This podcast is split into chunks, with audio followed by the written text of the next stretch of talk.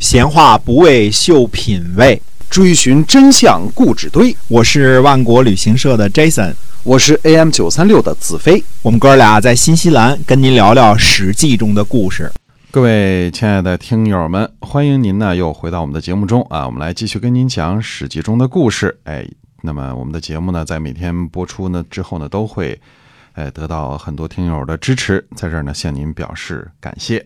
嗯，非常感谢啊。啊嗯，那么我们上次说呢，这个宋共公卒了啊。这个嗯安葬宋共公的时候呢，华元担任的是这个这个时候呢，华元担任右师，于石担任左师，荡泽是司马。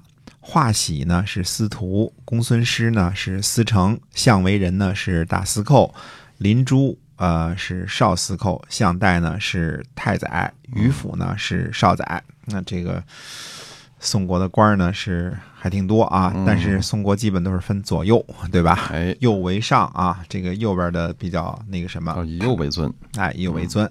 那么华元和华喜呢是代族，代族呢就是这个宋代公的后代啊，嗯这个叫代族。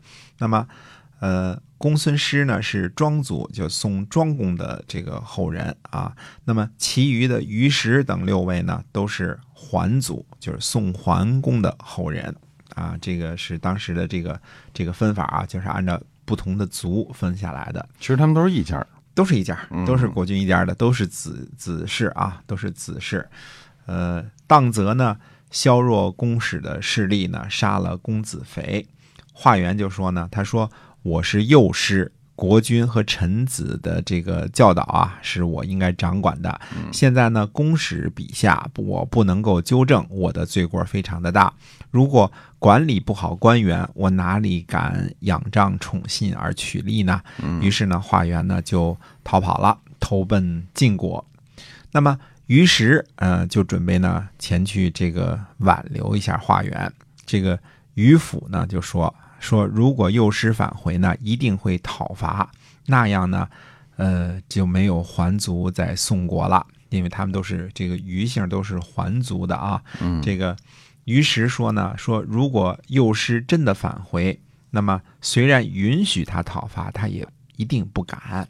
华元呢功劳很大，幼师和化缘是一个人啊。这个 化元呢功劳很大，国人呢都愿意跟从他。如果不让化缘返回，恐怕皇族在宋国要绝嗣了，就是要绝种了。嗯这个就算这个化缘讨伐，还有项须呢。那么还族流亡呢，也只是流亡了一部分。啊，嗯，我们说这个项须啊，这个显然是没参与他们这种政治争斗当中的一个、呃环族的这个一族一一家儿啊，但是跟化缘应该没有什么冲突的。嗯鱼这个姓氏啊，就是就是吃的鱼这个鱼啊，嗯它属于这个呃，就是出在什么地方呢？出于这个子鱼论战的那位子鱼的这个名字的一个字儿，作为这一家的姓氏。姓氏啊哦，对是从哪儿这么来的的。哎嗯鱼鱼姓儿是就是这个吃的这个鱼，这个鱼啊是个小姓啊，这个嗯嗯。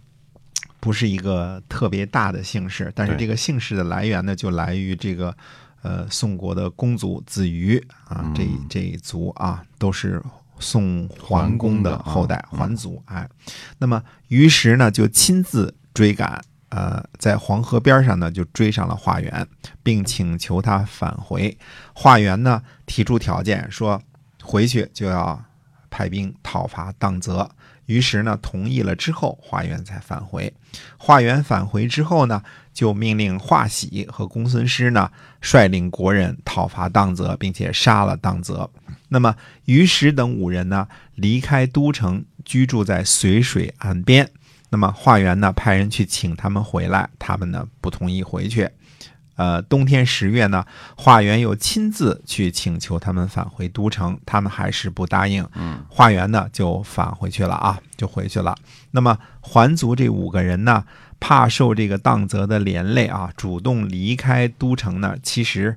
这个时候是在等着华元跟他们盟誓呢，大家发誓正式的这个写个文件啊，放他们一马。那么，而现在这个化缘呢，只是请他们返回都城，并没有进行正式的盟誓。这个，这就是中间的这个不同的地方。你们先回去吧，回去，回去。这五个人心想，我们是这个反叛家属，是吧？万一惩罚我们怎么办啊？那么于府说呢，如果不听从化缘的话呢，恐怕以后我们都回不去都城了。嗯，呃，而且于府还说什么？他说化缘刚才说话的时候啊，眼珠转动，而且说话很急，他已经另有打算了。如果不准备接纳我们呢？现在他一定是疾驰而去，他们就登上山头，这五个人啊，就登上山头了。果然看见这个化缘呢，就是疾驰而去，这个跑了，快马加鞭啊。这个众人呢，驾车呢就跟着化缘，结果呢，发现化缘呢命令呢掘开随水的堤防，关闭城门，登城设防了。那么于石等五位大臣呢，就去投奔了楚国，流亡了，嗯，流亡到楚国去了。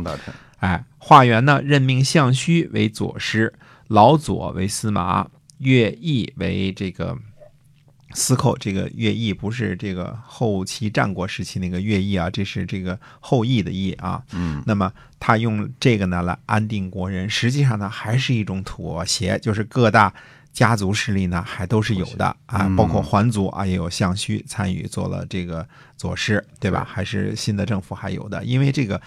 家族势力或者叫门阀势力，后来会成为中国政治的这个特别大的一个关键。这个就是从春秋时期所谓的这个公子公孙从这儿从他们这儿来的。哎，对，因为是国君的这个这个宗族嘛，对吧？贵族的势力，对贵族的势力。哎，那么呃，我们说呢，公元前五百七十五年呢，楚国用汝水之南的所谓汝阴之地呀，这个。贿赂给郑国啊，说这块这个如水之南这块地方都归了你郑国了，咱们结盟怎么样？要求跟郑国缔结这个盟约。郑国呢，呃，当然不能答应了，对吧？嗯，不能答应才怪呢，有这么大块土地来了，赶紧答应啊！嗯。所以郑国呢就叛离了和晋国的阵营，就投降了楚国。那么郑国的子嗣与楚共王呢，在武城和楚共王就结盟了。那么郑国和楚国结盟之后呢，第一件事呢就是去找老对手的麻烦。那么郑国的这个子罕呢，率兵侵伐宋国。宋国的将领呢，楚和越剧呢，在商丘不远的这个卓。卓坡就打败了这个郑国的军队，宋军呢退回来呢，又驻扎在福区，嗯，但是没有警戒，结果呢，郑军设下埋伏，在这个卓陵又反过来呢打败了宋军，并且呢俘获了这个宋军的主将楚和这个越剧啊，把他俩给抓了，把他俩反倒给抓了。嗯，那么魏献公呢？出兵攻打这个郑国，到达了明燕。明燕呢，就是今天的河南杞县以北。那么魏国呢，是为了这个同盟的原因啊，为了晋国老大的这个利益，出兵攻打背叛的郑国的。对了，那么郑国这次背叛呢，看来呃也不是一件这个好相遇的事儿啊。在这个呃好不容易和平了几年之后呢，那么这次。显然就闻到了一些个火药味儿。那么这次郑国的背叛会不会引起什么轩然大波呢？那么下回跟大家接着说。哎，是的。那么平静了，平静的时间并不长啊，哎，五六年的时间吧，又 开始掀起了战火。嗯嗯，那预知后事如何，您一定要关注我们的节目，关注《史记》中的故事。